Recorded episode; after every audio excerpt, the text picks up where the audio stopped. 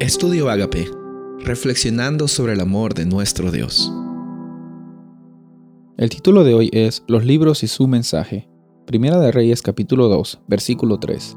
Guarda los preceptos de Jehová tu Dios, andando en sus caminos y observando sus estatutos y mandamientos, sus decretos y sus testimonios, de la manera que está escrito en la ley de Moisés, para que prosperes en todo lo que hagas y en todo lo que emprendas.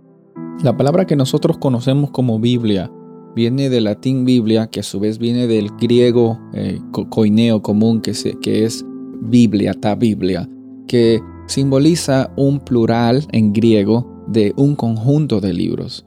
Eh, la Biblia es un libro de un conjunto de libros con un autor y al mismo tiempo un conjunto de autores. Es un poquito confuso, ¿verdad? Pero al mismo tiempo reconozcamos de que el autor principal, el autor principal de, la Biblia ha sido Dios por medio del Espíritu Santo al dar a las personas que escribieron eh, cada uno de los libros eh, la revelación de Dios, eh, la revelación que Dios les daba para que ellos lleguen a tener que comunicar ese mensaje. Y por eso es de que encontramos diferentes contextos, diferentes lugares donde la Biblia ha sido escrita. Ha sido escrita en palacios, ha sido escrita en cuevas, ha sido escrita en prisiones, ha sido escrita en momentos difíciles, en momentos de abundancia. Ha sido escrita por personas muy cultas, ha sido escrita por personas muy sencillas, pero había algo en común. Habían sido escritas por personas que habían sido guiadas por el Espíritu Santo. Me encanta saber la diversidad de la Biblia en los contextos y en la forma de escritura, porque eso también nos menciona una realidad que hoy día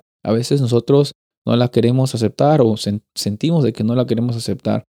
Es la realidad de que todos nosotros no necesitamos tener algo, todos nosotros lo que necesitamos es dejar que el Espíritu Santo nos use para que seamos de bendición para los demás.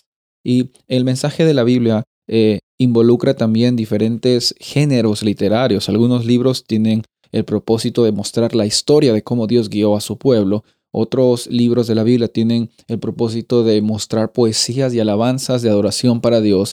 Otros libros de la Biblia tienen el propósito de mostrar los servicios y las ceremonias que tenían los judíos, los israelitas. Otros eh, libros tenían el propósito de comunicar la verdad de amonestación para un, una ciudad, una carta, una epístola.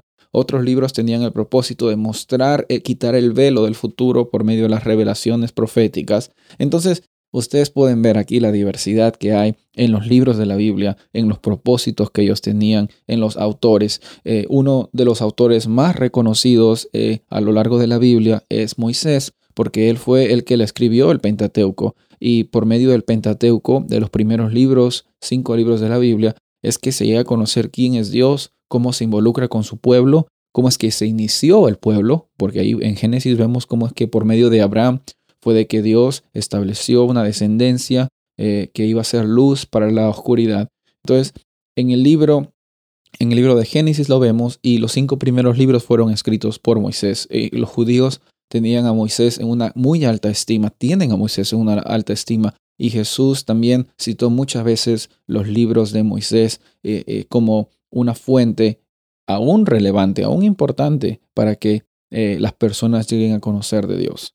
Entonces, ¿Por qué es que hablamos de esto?